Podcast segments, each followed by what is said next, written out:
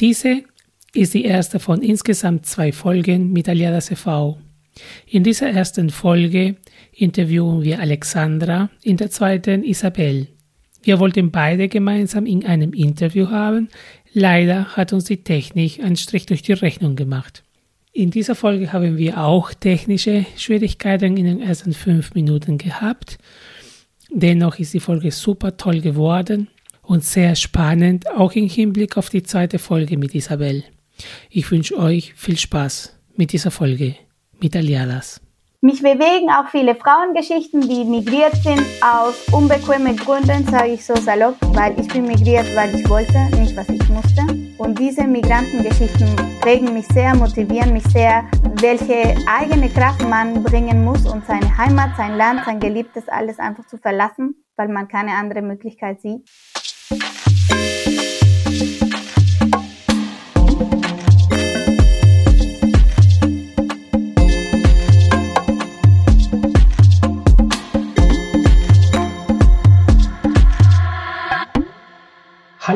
und herzlich willkommen zu Diaspora Talk Podcast.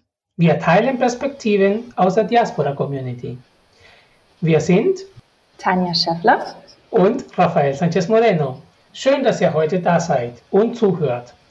Wir haben heute zu Gast Alexandra Jacke. Alexandra kommt aus Peru und wohnt 20 Jahre hier in Deutschland. Sie hat Sozialwissenschaften an der Uni Nürnberg studiert.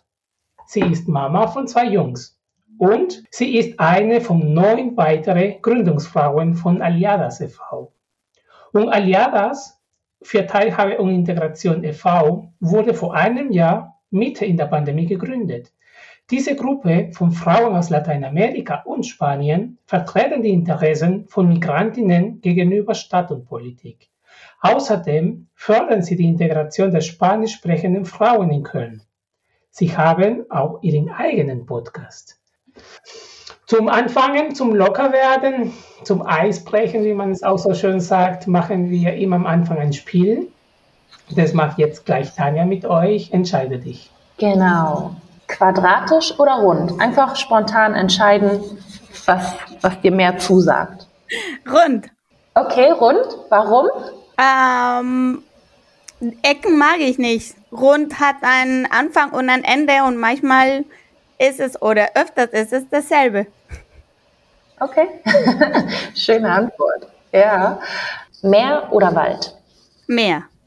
Warum? Äh, Wald ist in Peru nicht vorhanden und äh, das verbindet tatsächlich immer mit Urlaub, weil wir sind immer ans Meer gefahren und Sand unter den Füßen ist ein schönes Gefühl. Mhm. Stimme ich zu.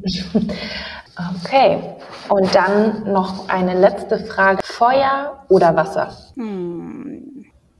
Tatsächlich. Finde ich schwierig. Ähm, ich bin Krebs und Sternzeichen geben so ein bisschen auch dein Element. Also Element bin ich Wasser.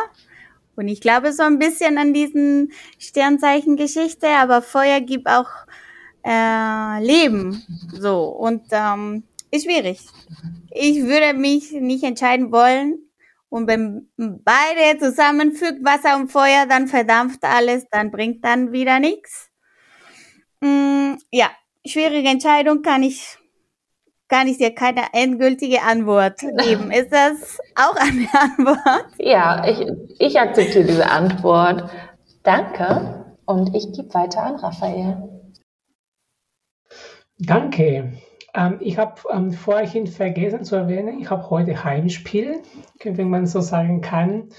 Ähm, ich kenne persönlich Alexandra, wir sind zusammen in die Schule gegangen und wir haben uns ähm, vor zwei Jahren, glaube ich, zum ersten Mal nach vielen, vielen Jahren gesehen. Und dann haben wir gemeinsam geredet, was wir beide machen. Und vielleicht kannst du uns ein bisschen erzählen, was führt zu dem Engagement mit Aliadas? Ja, so wie du gesagt hast, kennen wir uns aus der Schule. Und ähm, wir waren auf, auf, ein, auf der deutschen Schule in Lima, Peru. Und dann äh, hatten wir Abitur in der Tasche. Und nicht, oder ich zumindest, und nicht wirklich eine Ahnung, was ich in Peru studieren sollte. Ich konnte mich mit 19 nicht entscheiden auf einen so normalen, in Anführungsstrichen, Gang der Dinge von einem Teenager. Man studiert entweder Jura, Medizin oder ja, wird beim Papa im Geschäft engagiert, aber das war nicht unbedingt mein Weg.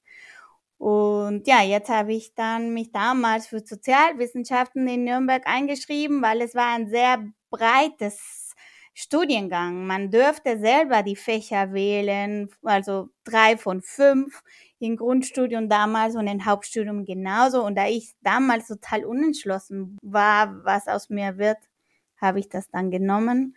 Und natürlich ähm, bin ich gekommen und hatte keine Ahnung, was auf mich zukommt und auch kein, kein Rückflugtermin. Ja, und wenn man 19 ist, überlebt man nicht viel, man fliegt einfach und dann sagt man so, jetzt bin ich da. Und ja, nach ja, drei, vier Jahren mitten im Studium habe ich gemerkt, wie sehr mir Lateinamerika fehlt, weil damals war im Jahr 2000 gab es nicht so viele Latinos. Es gab viele Spanier, viele Chinesen, viele Bulgaren und ich war plötzlich nicht mehr ich. Ich konnte kein richtiges Spanisch sprechen, wenn dann mit meiner Familie. Ich habe gemerkt, ich träume sogar auf Deutsch.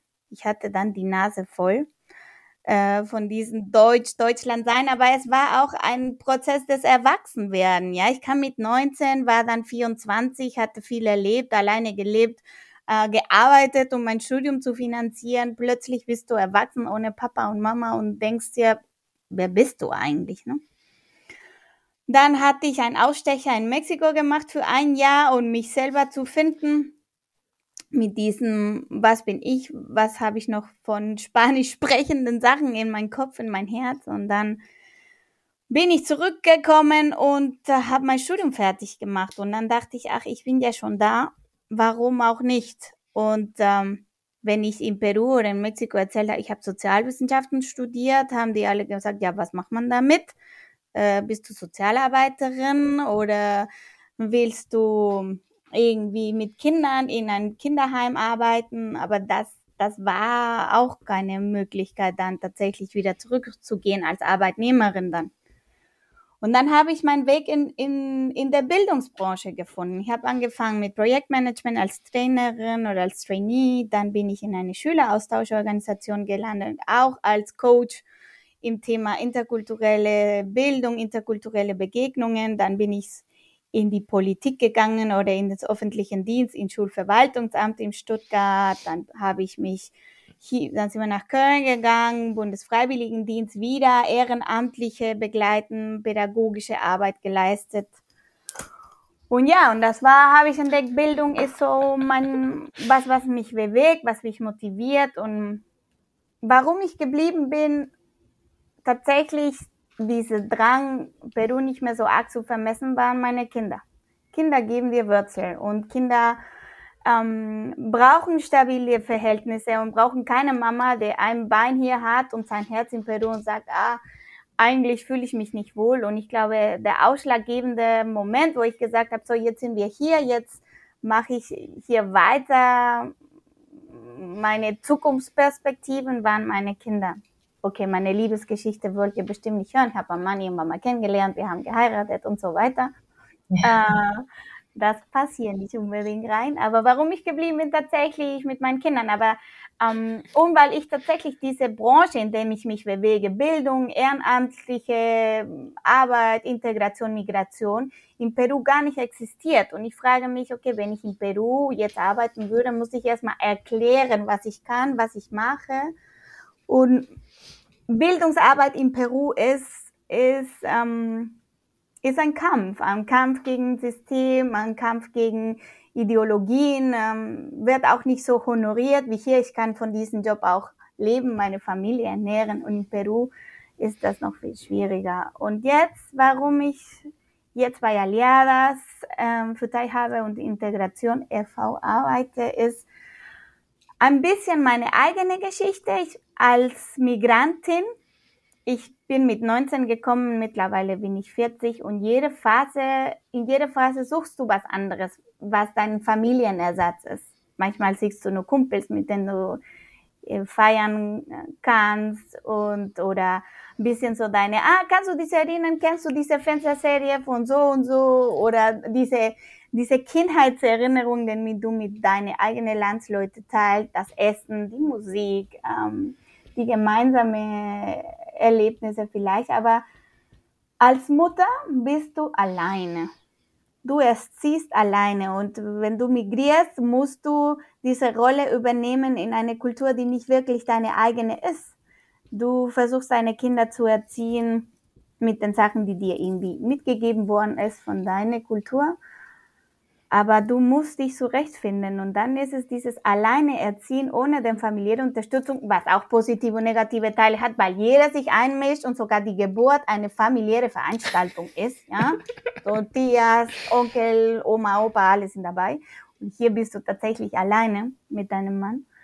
Und diese Einsamkeit hat mich bewegt, tatsächlich ähm, die ähm, andere Frauen zu unterstützen, um, um dieses Bedürfnis ein bisschen zu stellen und auch die Bürokratie in Deutschland, den Zugang zu den Informationen, ähm, äh, ja, und ein bisschen Altruismus auch. Ne? Man, ich wollte was wiedergeben, was ich in diese 20 Jahre Migrationsprozess von irgendjemand immer ähm, mit auf den Weg bekommen habe. Und zum Glück haben wir uns gefunden mit Aliadas, zehn Frauen, mit anderen Migrationsgeschichten, anderen Backgrounds. Aber ich glaube, der Hauptmotivator für alle ist ähm, unterstützen, empowern und, und, und ähm, Zugang und Partizipation in den deutschen Alltag mit Bürokratie, mit äh, komplizierte angefangen äh, Wege der Kita-Platzsuche oder der Grundschulanmeldung oder ähm, ähm, was deckt meine Gesundheit, meine Krankenkasse zum Beispiel, ja. Und viele sind Frauen, die migrieren wegen Liebe oder weil sie keine andere Auswahlmöglichkeit hatten und die Sprache nicht so unbedingt beherrschen von Anfang an, müssen aber plötzlich die Familie nach vorne bringen und da ist dieses Einsamkeitsgefühl sehr, sehr, sehr ausgeprägt und das wollten wir ein bisschen entgegensteuern oder wollen noch entgegensteuern. Darf ich einmal kurz eine äh, Verständnisfrage stellen? Ja. Ähm, das ist schon jetzt etwas her, aber du hattest am Anfang sozusagen gesagt, dass die dich ähm, in Peru gefragt haben, was man mit Sozialwissenschaften macht. Und du hast auch eben gerade schon ein bisschen erzählt, dass es das gar nicht so richtig gibt. Kannst du vielleicht ganz kurz, weil ich kenne mich da gar nicht aus, kann mir vorstellen, dass unsere Zuhörer auch gar nicht so ein Bild davon haben, weil hier in Deutschland ne, soziale ähm, Arbeit oder auch soziale Berufe ja sehr gang, gängig sind. Kannst du ein kurzes Bild geben, wie das, wie das in Peru ist mit sozialer Arbeit oder allgemein soziale Berufe? Also soziale Arbeit geht es darum, tatsächlich diesen Gap zwischen die obere Schicht und der untere Schicht zu schließen. Und es gibt viele Organisationen, die versuchen mit Kinderarbeit, mit Frauenarbeit, mit diesen Unterstützung von den lokalen Gemeinden ähm, diese Armut entgegenzubringen. Ja, das ist wirklich Arbeit an erster Front. Dann gründest du einen Verein oder bist du im Verein und tust du was punktuell für Kinder, für Frauen und und und so weiter. Und ähm, und tatsächlich gibt es viele ausländische Initiativen, die diese Arbeit unterstützen. Und ich glaube, Latinka, die Organisation von Raphael, macht auch sehr viel in, in dem Gebiet. Vielleicht kann er dann mehr unterstützen, weil ich glaube, du, du erlebst das in der Praxis, was diese soziale Arbeit ist. Aber was mhm. mir, was ich machen wollte, war ein, ein in der Metaebene, an der Struktur arbeiten, an den, mhm. an den Systemveränderungen machen und da ist in Peru tatsächlich, brauchst du jemanden, der in der Politik oder in dieser Entscheidungsebene dir die Möglichkeit gibt, was zu machen. Und in Peru gibt es nicht wirklich ein, ein, ein, ein Ziel oder ein Budget der Bundesregierung, der so flächendeckend ist, was zu erreichen. Das ist äh, abhängig von Leuten, die das gut finden in der Kommune oder in irgendeinem Stadtteil. Und, und ähm, ja, es geht tatsächlich um Systemveränderung und das ist in Peru ein, das war zu groß der Schuh vielleicht. Ähm, und ich kenne niemand. Und ich habe noch nie in Peru gearbeitet. Und in Peru brauchst du deine Palanca, sagt man mal so. Jemand, die für dich so wie der Pate ist. Ja, ja, die kenne ich, die, die Alexandra, die taugt was, gib mir mal einen Job, das ist gar kein Problem. Mittlerweile ist vielleicht nicht so prekär, wir haben uns auch geändert, aber ich, ich, ich ähm, ja, der Arbeitsmarkt äh, in, in Deutschland für diese Berufe ist viel, viel breiter. Du kannst Sozialarbeiter, mhm. Streetworker sein, Bildungsreferent, auch in einem Unternehmen. Äh, mhm. Die ganze Ehrenamtskoordination, Migranten-Selbstorganisationen werden durch die Kommune auch geleitet und unterstützt, weil natürlich Deutschland ein Migrationsland ist, aber in Peru ähm, haben wir mehr Probleme mit uns selber als mit Migration. Migration ist jetzt vielleicht aktuell mit Venezuela oder die ganzen problematischen Länder in Peru, die mhm. ihre Leute nicht mehr aufhalten können zu migrieren. Ähm, ja, aber es ist ein anderes Konzept und ich habe das auch hier studiert. Ich meine, was mir mitgegeben worden ist, ist tatsächlich deutsche Uni, ne? Tatsächlich. In Peru musste ich tatsächlich das Handwerk auch von neu lernen was soziale Arbeit dann ist. Mhm. Ja, und ich glaube, so wie um das Thema, das leidige Thema Covid wieder ähm, anzusprechen, in Deutschland mussten wir nicht um das Überleben kämpfen. Ja, es ist alles im Endeffekt gesichert. In Peru ist nichts gesichert und die Leute sind eher beschäftigt in, in, in Überleben und den täglichen Kampf irgendwie zu gewinnen, sei es gegen Covid oder gegen die eigene Armut. Und deswegen weiß ich nicht, vielleicht ist diese Lethargie der Peruaner gegenüber der Regierung jetzt so zu spüren. Ne? Aber hier müssen wir nicht um, um dieses Grundsätzliche uns kümmern. Ne? Es ist ähm, bizarr, es ist auch sehr traurig und ich kenne auch mehrere Geschichten, wie Raphael sagt, Kinder schon das zweite Jahr zu Hause. Ähm, aber ja, Kinder, die die Möglichkeit haben, über Zoom oder ein Computer in die Hand zu nehmen, was ist mit dem Rest? was ist mit dem Rest? Das sind das zweite Jahr ohne Zugang zu Bildung und das ist eine Katastrophe. Und wirklich. Und das geht tatsächlich dann über diesen Flickenteppich und Schadenminimierung, wenn man in Peru soziale Arbeit oder sich engagiert, ehrenamtliche Arbeit, ne? Das, ähm, ja, ist, äh, glaube ich, mehr Frustrationspotenzial gesichert. Es ist von meiner Erfahrung her auch, ähm, es ist mehr oder weniger nicht existent. Ähm, also das, was wir hier, also ich betrachte und ich bezeichne mhm. das als Luxussituation, dass wir hier in Deutschland als Sozialarbeit oder auch Kann diese Möglichkeiten, die auch erwähnt hat, ähm, die sind überhaupt nicht da, weil zuerst musst du anerkennen, dass du ein Thema hast. Ne? Und ähm, ganz konkretes Beispiel ja. jetzt Covid in Peru. Die Schüler sind seit also letztes Jahr vollständig daheim geblieben und die sind im zweiten Jahr weiterhin daheim. Also es gibt keine, ähm, kein Widerstand von der Gesellschaft. Wenn wir zum Beispiel hier in Deutschland erleben, dass alle sagen, Kinder, Kindergärten, Kitas, Schulen müssen aufmachen, wir verlieren eine Gesellschaft, wir verlieren eine ganze Generation. So ein, ein Diskurs, so eine Diskussion findet überhaupt nicht statt.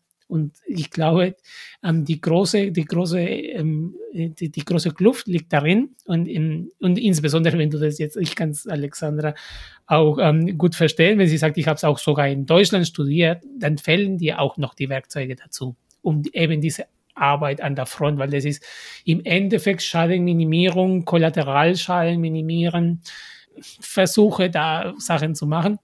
Ich kann mir das sehr ähm, sehr schwer vorstellen, insbesondere wenn du das nicht als, als globale, als, als nationale Initiative das dann ergreifst. Ne? Alexander, du hast mich tatsächlich auf eine Reise durch dein Leben ähm, mitgenommen. Ähm, ich bin aber tatsächlich an zwei Stellen offen geblieben. Ich träume Deutsch, hast du vorhin gesagt. Also meine Mutter hat immer zu mir gesagt, wenn du anfängst Deutsch zu träumen, dann bist du total assimiliert. dann ist tatsächlich zu spät. Und in unserem Vorgespräch hast du aber auch gesagt, Sprache ist der Schlüssel zur Integration. Ne? Und diese, diese Offenheit, die du, ähm, die du, ähm, die du mit dir trägst, ne? In, einfach so offen drüber zu sprechen und, und sagen, aber auch gleichzeitig zu sagen, ich, ähm, meine Kinder und meine Wurzeln hier und, in, und du guckst in, in die Geschichte Richtung Zukunft und nicht Richtung Vergangenheit. Und ich glaube, das ist ähm, etwas, was deine, deine Organisation, die Aliadas, ähm, auch stark macht. Also in dem Vorgespräch, den wir hatten, ähm, hat uns es tatsächlich ähm, sehr, sehr stark beeindruckt, wie viel ihr tatsächlich mit dieser Offenheit umgeht. Also ihr geht nicht hin und sagt, ähm, ja, die, die arme Frau, die jetzt nach Deutschland kommt und muss hier drunter leiden und oh, na, und ähm, nee, also ihr durch diese Offenheit tatsächliche Integration zu schaffen, ähm, wo beide Seiten sich bewegen. Also ich als Migrant und einfach die Gesellschaft, die mich empfängt, muss sich auch bewegen. Das, das finde ich tatsächlich ein Teil von dem wenigen, was ich von Alias gehört und gesehen habe, ist ein Teil von dieser DNA. Kannst du vielleicht uns ein bisschen erzählen ähm, über eine Aktivität, ein Projekt, das ihr macht und wie ihr sowas umsetzt mit den Frauen, die ihr unterstützt? Ja, es ist ein sehr schönes Bild, Raphael, was du gesagt hast. Die DNA von Aliada ist nach, ist nach vorne zu gucken und offen mit diesen, äh, mit diesen Synergien der Migration umzugehen, weil es ist nicht, ich komme hier, ich bin Migrant, ich bin total hilflos, sondern was kann ich beitragen, um mich selber zu helfen, mich zu integrieren, aber welche Impulse brauche ich, um tatsächlich das umzusetzen? Und das ist unsere, unsere Aufgabe, was wir, wir versuchen. Wir versuchen Impulse zu geben, dass die Frauen selber diesen Migrationsprozess mit ihren eigenen Kräften durchgehen. Und jeder hat eine andere Migrationsgeschichte, ein anderes Leid. Aber was wir versuchen ist, wir versuchen den Koffer, den jeder mitbringt, mit Impulse zu, zu füllen, damit sie selber sich integriert fühlen und auch teilhaben können. Es ist nicht nur eine Integration, ja, ich kann Deutsch, habe ich das Integrationskurs bestanden, B2 kann ich eine Arbeit suchen, sondern ich, hab, ich kann teilhaben an den, an das Zusammenleben, an, an, an den Alltag in Deutschland. Und äh, ein pragmatisches Beispiel dafür, was wir bis jetzt erreicht haben, natürlich, wir sind erst ein Jahr aktiv mitten in der Pandemie, wo man Menschen nicht anfassen kann, wo man Menschen nicht umarmen kann und dieses, dieses, wir halten zusammen auch in körperliche Nähe ausrücken kann und, und Lateinamerikaner brauchen viel mehr diese Nähe, e, egal wie, das ist kulturell bedingt. Aber ich glaube, ein guter Beispiel kann, kann, kann ich euch erzählen. Wir haben Mitte Februar einen einen Zoom-Event gemacht zum Thema Schwangerschaft in Deutschland. Also nicht, ähm, wie wäre, was bedeutet schwanger zu sein mit diesen ganzen emotionalen, sondern was deckt deine Krankenversicherung, was musst du beachten, was erwartet dir im Krankenhaus, welche Möglichkeiten der Entbindung gibt es und welche Papiere musst du, musst du beachten, bevor du entbindest oder Gibt es eine Vaterschaftsanerkennung, Möglichkeiten? Was ist mit der, mit der Einbürgerung des Kindes? Welche, welche Staatsbürgerschaft hat dein Kind? Ähm, wo musst du was anmelden? Im Standesamt, im Bürgerbüro? Was ist mit der Familienversicherung? Also ganz praktische Sachen, die dir helfen, die dir diese Sicherheit geben. Okay, ich bin hier krankenversichert, das und das und das wird abgedeckt. Im Krankenhaus passiert die U1 und die U2 und dann kriegst du noch weil in Deutschland ist alles sehr geregelt. Du kriegst dein U-Heft, dein Impftermin, alles möglich. Aber was machst du als Migrant dahin? Du bekommst Informationen wie eine Welle und sagst, oh, was jetzt? Ne? Was, welche Schritte muss man folgen? Und das haben wir dann gemacht. Ähm, da wir auch Spanisch, spanische Bürger hier in Deutschland haben, also EU-Bürger, gibt es auch viele von diesen Dokumenten zum Glück auf Spanisch, aber die sind nicht sichtbar. Die sind nicht sichtbar. Man muss sie natürlich suchen und den Leuten zur Verfügung stellen und auch wollen, dass die Leute sich informiert fühlen. Das heißt, ähm, die, die Behörden machen das schon, aber halbherzig, weil es, es liegt von uns oder an, an den Migrantinnen selber, an diesen Dokumenten ranzukommen. Wir wohnen mittlerweile 20 Jahre in Deutschland, kennen uns mit den Behördengängen und kommen an diesen Dokumenten einfach. Aber ausfüllen müssen sie das. Sich anmelden müssen sie selber gucken, wie, wie die Vaterschaftsanerkennung läuft mit, mit unverheirateten Paare, egal welche Nationalität, das müssen sie selber machen.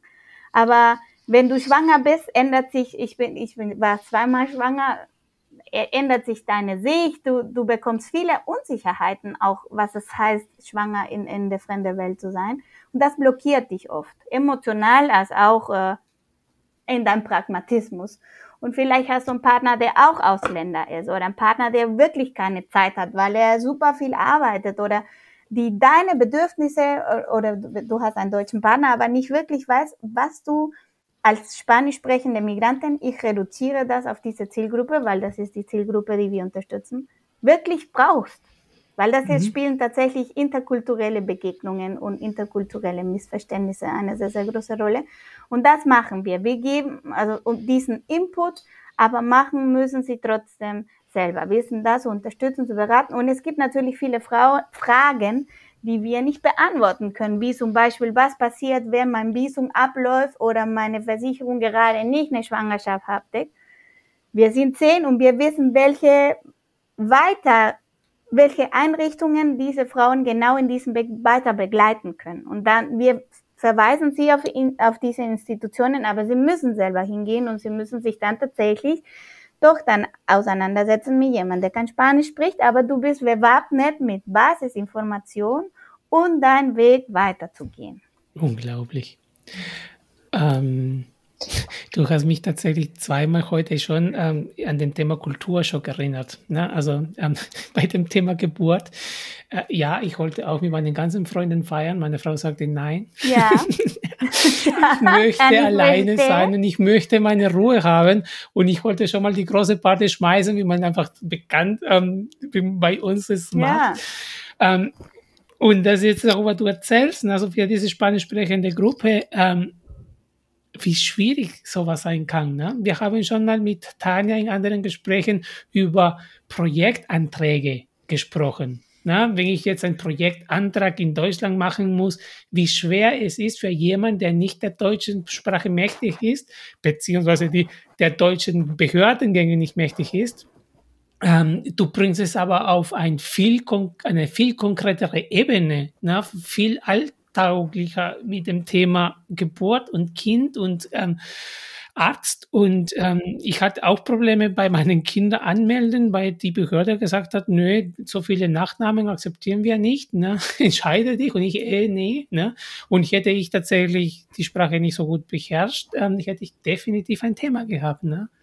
Ja, und, und deine Frau ist Deutsche, da geht es ein bisschen leichter, aber es gibt pa Paare, wo genau. beide nicht Deutsche sind, ne?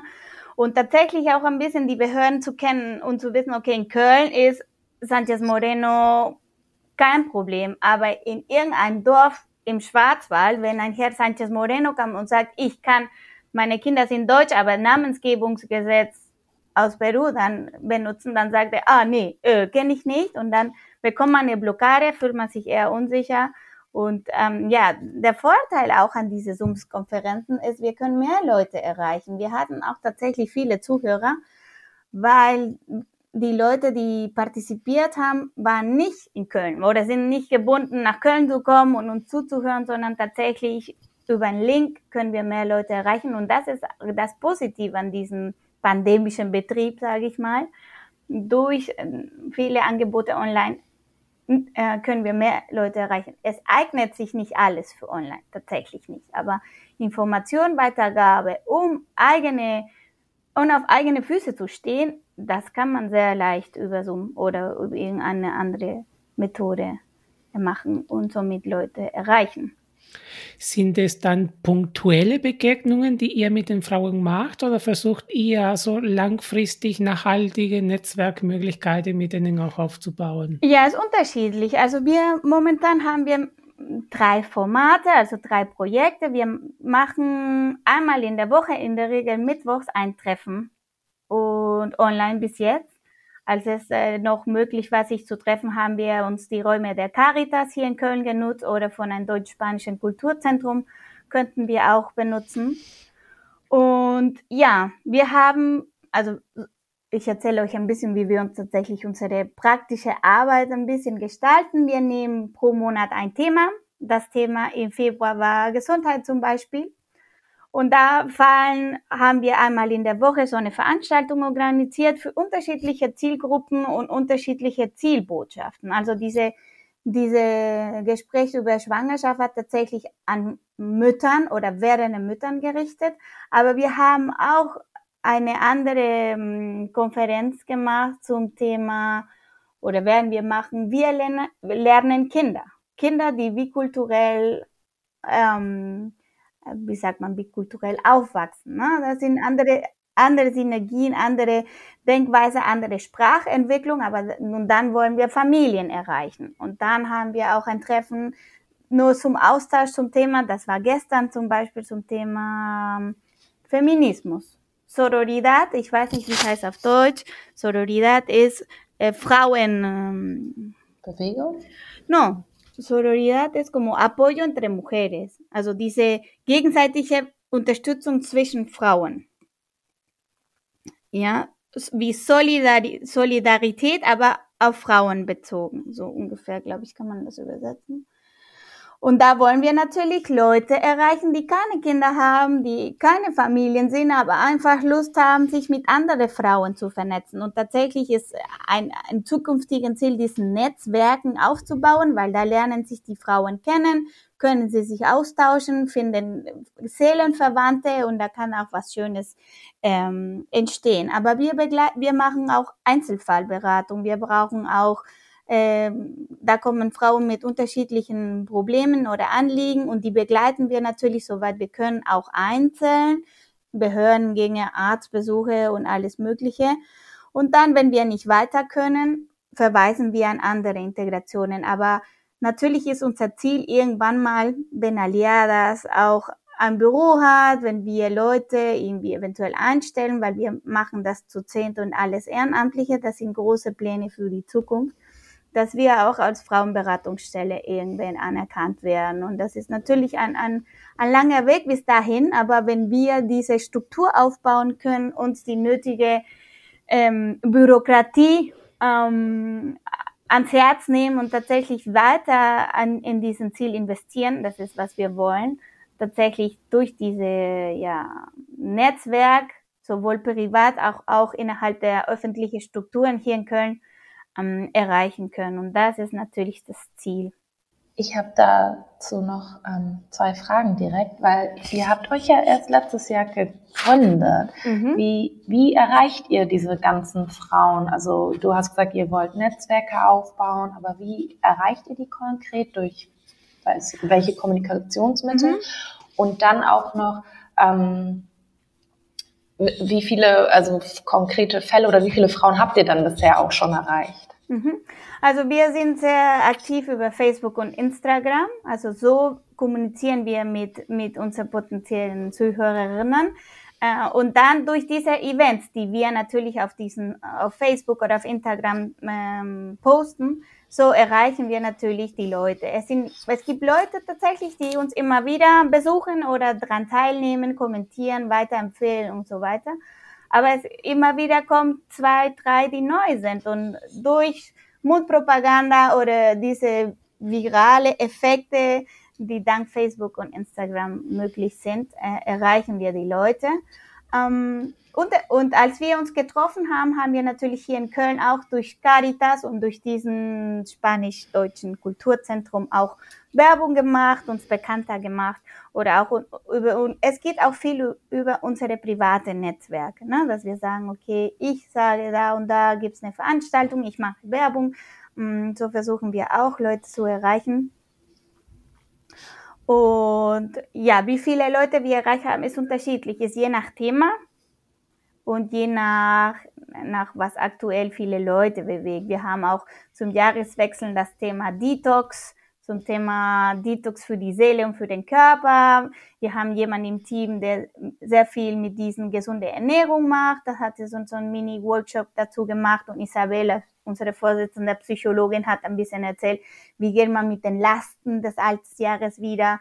Und, und so versuchen wir so breit wie möglich zu, zu sein, um viele Leute zu erreichen. Wir haben zum Glück nur zehn Leute, die das machen können. Und das ist, glaube ich, auch Teil des DNA von Aliadas. Wir sind zu zehn. Jeder kann sich einbringen in den gerade man Lust hat oder man gut daran ist. Und ich glaube, davon profitieren wir alle, dass wir zu zehn sind und wir viele Themen und viele, äh, das Spektrum relativ breit ist und somit Leute erreichen. Aber es variiert zwischen neun bei welchen Veranstaltungen oder wir hatten auch 50 Leute. Aber uns fehlt enorm dieser persönliche Kontakt, weil ich glaube, davon leben wir eigentlich und das brauchen viele Frauen. Bisschen mehr Nähe. Ich glaube, es ist auch ein Unterschied, ob du zuerst den persönlichen Kontakt hattest und dann auf diese Online-Variante umsteigen müsstest ähm, oder eben von Anfang an auf diese Online-Formate setzen musst, weil du keine andere Alternative hast. Ne? Mhm. Dann fällt tatsächlich so ein bisschen, ja, ein bisschen Stück Nähe, definitiv. Ne? So, wir hatten vielleicht sechs, sieben Veranstaltungen in Person, also live zum Thema Migration, zum Thema Bewerbung und CV-Schreiben zum Beispiel hatten wir zwei Veranstaltungen mit Frauen vor Ort, mit CVs und mit Kugelschreiber, dass wir die, die unterstützt haben. Und dann kam Covid. Natürlich ist mehr Aufwand, wenn du jede persönliche Schicksal vor dir hast und du willst ihn beraten und begleiten, als äh, wenn du einfach nur ein, ein, ein Gesicht über einen Computer hast. Ne? Ich glaube, mehr können wir erreichen, wenn wir die Leute persönlich dann sehen. Ihr habt ja, also mich, ich finde das super spannend, das Thema und voll schön. Und eure, also die, eure Zielgruppe sind dann ja sozusagen, also spanisch sprechende Frauen oder auch aus dem lateinamerikanischen Raum. Ich weiß da natürlich, dass man das nicht verallgemeinern kann, aber wie ist denn so die Frauenrolle? So, ich kann mir das überhaupt gar nicht vorstellen. Also, wie sind die Frauen in, in Peru oder auch in verschiedenen Ländern in Lateinamerika? Sind es Frauen, die arbeiten? Sind es Frauen, die eher zu Hause sind? Wie, wie ist so die, ja, die Haltung, die Einstellung? Ich, klar kann man es nicht verallgemeinern, aber vielleicht kannst du ja auch da so ein bisschen so einen Blick oder so einen, so einen Einblick geben. Ja. Also tatsächlich kann man nicht verallgemeinern und es ist auch eine Generation- und Erziehungsfrage. Ich kann dir meine Sicht von, von den peruanischen Frauen, bevor ich ausgewandert bin, weil mittlerweile kann ich sagen, ich bin ausgewandert, ich wohne 20 Jahre nicht mehr in Peru, ich bin dann immer Touristin oder zwei Monate oder sechs Wochen und natürlich wende ich mich an meine Familie, aber ich kann ja nur für mich sprechen und was ich damals gesehen habe, ne, vor 20 Jahren, wie war das, die, die Erziehung? Und ich glaube, es hängt wirklich von der Bildung, die du hast und von der Erziehung, die dir zu Hause gegeben wurde. Und äh, Frauen im, aus damals, ne, sind, glaube ich, war, sind sehr gebildete Frauen, arbeiten gerne, man, man will auch selbstständig sein, aber man hat eine trotzdem sehr konservative Erziehung genossen. Aber ja, die Frauenrolle ist, ist nicht so, wie sagt man, definierbar wie vielleicht in anderen Gesellschaften. Und was wir jetzt erleben mit Aliadas ist auch ein Generationen, Generationenfusion. Die jüngste ist 29 und die älteste ist 50. So. Und dazwischen gibt alles. Wir haben auch Frauen, die aus Kolumbien kommen und da war in Kolumbien wieder eine andere Realität mit FARC, mit äh, Narkotrafiko.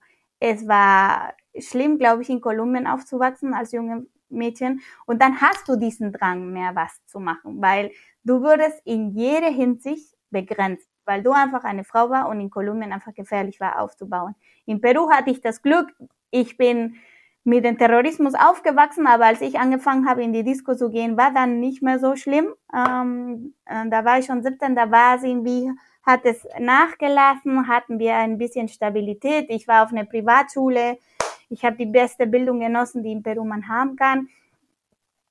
Ja, aber ja, aber die Frauenbewegung kam viel später, glaube ich, was jetzt in Peru mit der Frauenbewegung, mit der, mit dieses Selbstständigsein, Streben nach, nach, nach Gleichberechtigung. Ja, es ist nicht ähm, eine, eine Anti-Männer-Bewegung, sondern es ist einfach nur der, der Wunsch nach Gleichberechtigung, nach gleichem Zugang zu Bildung, nach gleicher Bezahlung, nach, nach Gleichheit, ja, nach, nach Ausgeglichenheit zwischen Frau und Mann ist viel, viel anders als in dem Peru, die ich damals gelassen habe. Und, und diesen, diesen Drang nach Gleichheit, nach, gibt der Frauen eine Stimme, weil wir streben zu dieser Gleichheit, ist es dann tatsächlich für mich hier geboren oder entstanden und in, den, in der deutschen Gesellschaft, wo das Thema Demokratie, wo jeder frei sein kann, wie er will, wo jeder, natürlich spreche ich nur von Großstädten, ja, Stuttgart, Nürnberg, jetzt Köln,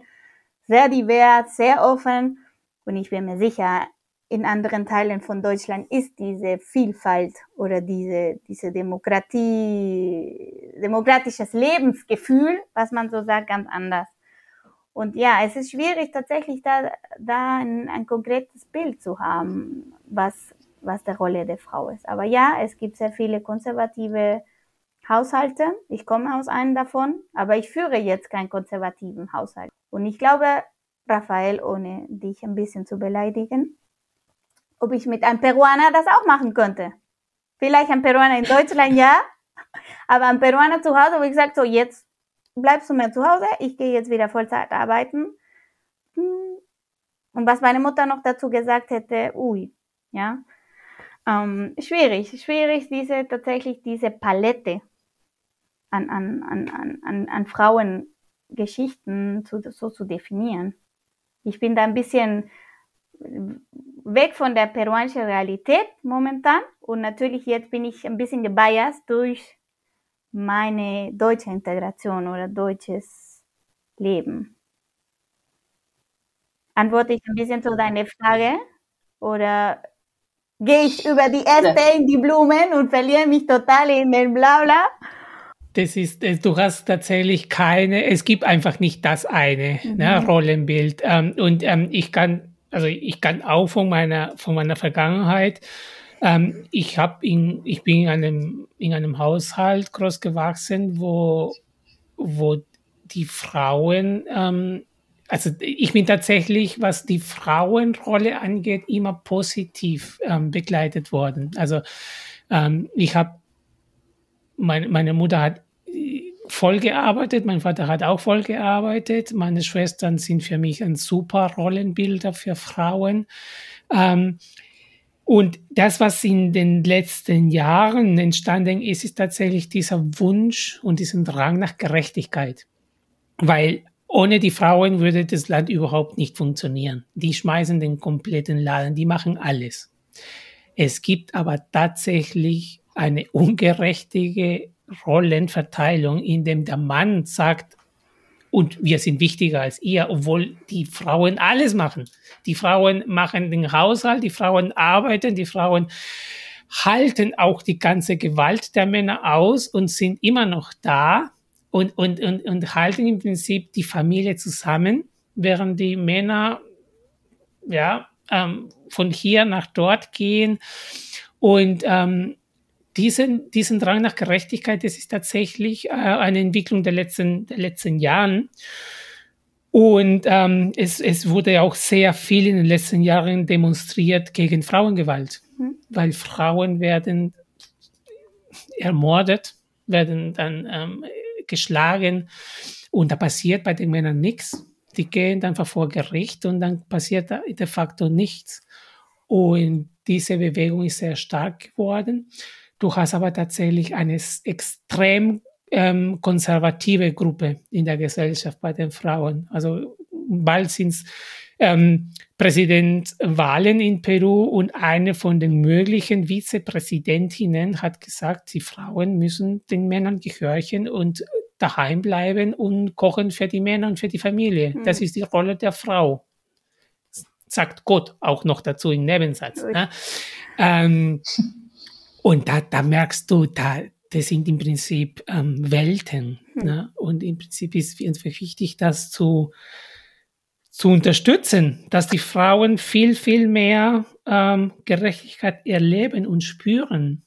Und da würde einfach tatsächlich meine Frage an dich, ähm, Alexandra. Ihr seid zehn Frauen im Verein. Du hast jetzt gesagt zwischen 29 und 50 und alle profitieren davon. Aber klappt immer gut? Ja, also ich glaube, ähm, es ist wie wie jeder andere Verein schwierig, weil das Engagement deine Treibkraft ist. Du bist mega engagiert, du lebst für diese Idee und du bist total committed, was zu erreichen. Und ich glaube, dass es ist nicht unbedingt die Frauenkonstellation. Ich glaube, in einem gemischten Team werden ähnliche Schwierigkeiten kommen. Aber ich glaube, ähm, eins ist dieses Ding, dieses Engagement. Ich will alles geben und es geht tatsächlich manchmal um Priorisierung und ein bisschen zu stoppen. Leute, was ist unser Ziel? Wie wollen wir das erreichen? Müssen wir abwägen, pro und contra, was, was das Ziel ist, damit jeder auch ähm, das Gefühl hat, man wird gehört und deine Ideen werden auch berücksichtigt, weil es ist alles ehrenamtlich, was wir machen. Niemand bezahlt uns, niemand hat uns irgendwie ein, ein, ein Quartalziel gegeben mit irgendwelchen Zahlen, die wir erreichen müssen, sondern es ist unser eigenes Engagement. Und diese Kraft, diese enorme Kraft ist sehr explosiv manchmal.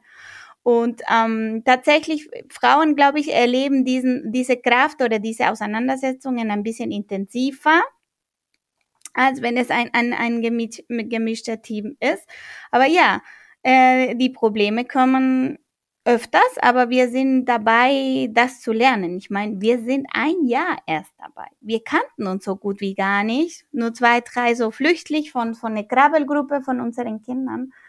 Und dann musst du sehr viel, ähm, ja, äh, Gruppenarbeit lernen, aber auch sehr viel Empathie mitbringen, auch sehr viel Mitgefühl, auch sehr viel ähm, Geduld und sehr viel ähm, zuhören wollen auch, um tatsächlich, dass, dass es funktioniert. Und ich glaube, ja, tatsächlich manchmal kommen Gespräche oder Themen, die nur in einer Frauengruppe entstehen werden, aber das macht das alles intensiver oder noch ähm, ja, äh, mhm. offener, weil wir tatsächlich damit umgehen müssen, dass wir zehn Löwinnen ähm, sind und äh, sehr engagiert sind, weil wir das tatsächlich wollen. Und wir nicht alle haben Erfahrung in der ehrenamtlichen Arbeit. Nicht alle haben Erfahrung, so wie ich, nur in einer Fra Frauengruppe zu arbeiten. Ja, ich, ich, ich wohne in einem Haus mit drei Männern. Bis jetzt war mein Leben auch sehr gemischt. Ich habe immer gerne in, in, gemischten Gruppen gearbeitet und ich genieße auch diese Arbeit mit, äh, mit Männern und in ein gemischtes Team. Aber für die Ziele von Aliadas, für was wir mit Aliadas erreichen wollten, brauchen wir tatsächlich mhm. diese eine Gender und das sind Frauen, weil wir auch Frauen grundsätzlich unterstützen wollen. Und ich glaube, wir sind in einem Lernprozess, diese Asperezas, wie sagt man auf Deutsch, vielleicht Una Unstimmigkeiten vielleicht. Aber das gehört bei jeder Teamarbeit auch in eine gemischte Gruppe. Ähm, und nach einem Jahr bin ich mega stolz, was wir auch alles geschafft haben, was wir geschafft haben als Gruppe oder als, als, als Mannschaft zusammenzuwachsen. Und das hat auch ein bisschen geschadet, dass wir uns auch nur virtuell sehen momentan wir haben uns vielleicht drei, vier Mal live gesehen. Wir wollten eine Feier machen, so als wir äh, unsere EV bekommen haben, nichts da. Und, und ich glaube, diese Socializing äh, Time ist super wichtig, wenn man wenn man sich ehrenamtlich engagiert, weil du bist dabei, weil du es einfach gut findest und weil niemand nicht dabei zwingt, ähm, was zu machen. Und diese Energie ist extrem bereichernd, aber auch sehr explosiv und herausfordernd, aber wir lernen von der 29-Jährigen und von der 50-Jährige. Und dazwischen gibt's alles Mögliche. Und äh, wir sind dabei, uns so konsolidieren, so sobald es, es geht. Ne? Danke. Hast du für dich eine Figur, eine Person, eine Frau vielleicht oder auch ein Mann, der dich inspiriert hat oder der dich inspiriert? Schwierig. Also man hat viele Vorbilder. Hm, konkret habe ich, kann ich dir nicht sagen, ja, das ist mein Vorbild. Ich denke natürlich öfters als meine Mutter, ähm, weil es ist die erste weibliche Figur, die man äh, präsent hat. Egal ob man manchmal der Mutter sagen konnte, auch Mama bitte jetzt oder Mama, ich bin jetzt selber Mutter, springe in die andere Rolle, nämlich der von der Oma und nicht von der Erzieherin. Aber ich glaube sehr viel meine Mutter. Mm, mich bewegen auch viele Frauengeschichten, die migriert sind aus unbequemen Gründen, sage ich so salopp, weil ich bin migriert, weil ich wollte, nicht was ich musste. Und diese Migrantengeschichten prägen mich sehr, motivieren mich sehr, welche eigene Kraft man bringen muss, um seine Heimat, sein Land, sein Geliebtes alles einfach zu verlassen, weil man keine andere Möglichkeit sieht.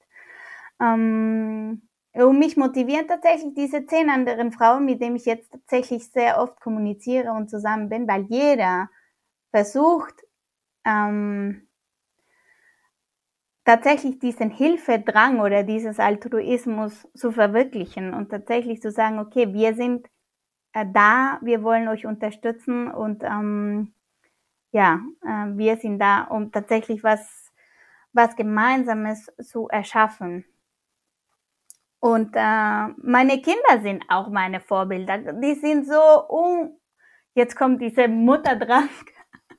Aber ich kann nichts anders. Und tatsächlich, wie ich sehe, wie sie zurechtkommen mit den, diesen ganzen äh, aktuellen Situationen, die sind wie Affen, die passen sich ständig an, die nehmen so, wie sie sind. Und ähm, ja, das sind meine, meine, meine, meine Motivation, ähm, das weiterzumachen, was ich jetzt mache.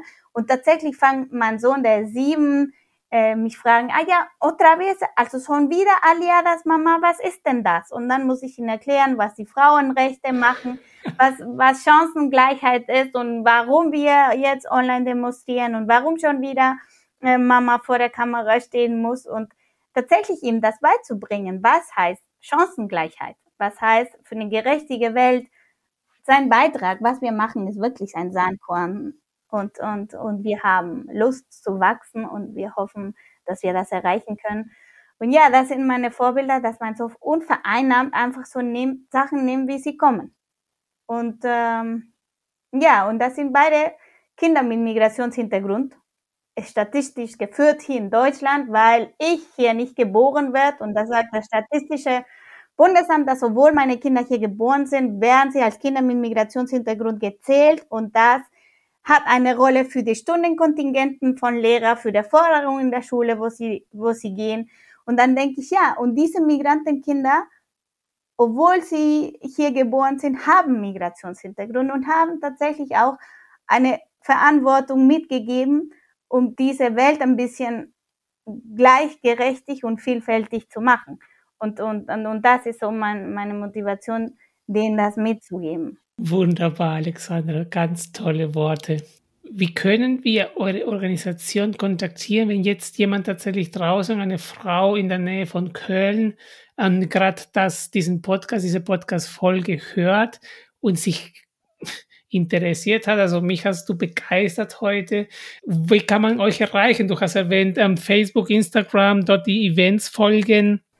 Ja, gibt es eine andere Alternative? Ja, es gibt auch eine Homepage www.aliadas.de. Da gibt es auch eine Telefonnummer und eine E-Mail-Adresse. Da könnt ihr anrufen, uns eine E-Mail schreiben, uns erreichen.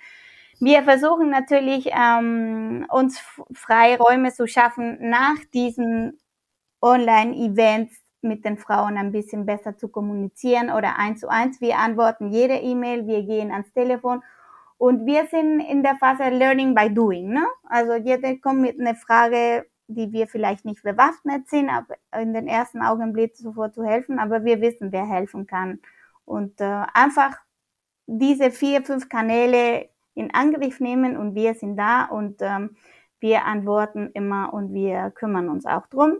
Wenn wir nicht selber sind, dann wissen wir, welche Behörde, welche Einrichtung die Frau ähm, weiterhelfen kann. Vielen Dank. Ihr habt eine ganz konkrete Zielsetzung, eine Frauenberatungsstelle langfristig zu werden. Ich hoffe, dass ihr das schafft mit der Zeit, dass ihr gute Erfahrungen habt. Danke, Alexander, für deine Zeit und bis nächstes Mal. Ja, danke euch, liebe Tanja, liebe Raphael, äh, für diese schönen Momente und ähm, die sehr gut überlegte Fragen die natürlich inspirieren, ähm, so ehrlich damit umzugehen und dass ihr euch auch die Zeit gibt, die Diaspora-Community ein Gesicht und eine Stimme zu geben. Und ich glaube, wenn man über den Postcard sich auch vernetzen kann, ist das ein, ein super Weg, ähm, tatsächlich diesen Synergien konkret nutzen zu können. Vielen Dank.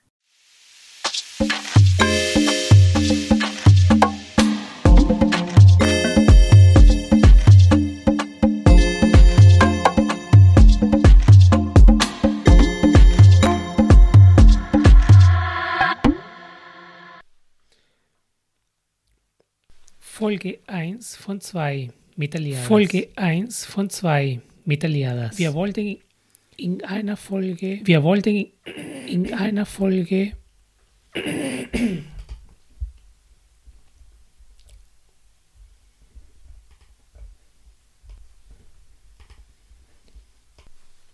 Diese ist die erste von zwei Folgen. Diese ist die erste von zwei Folgen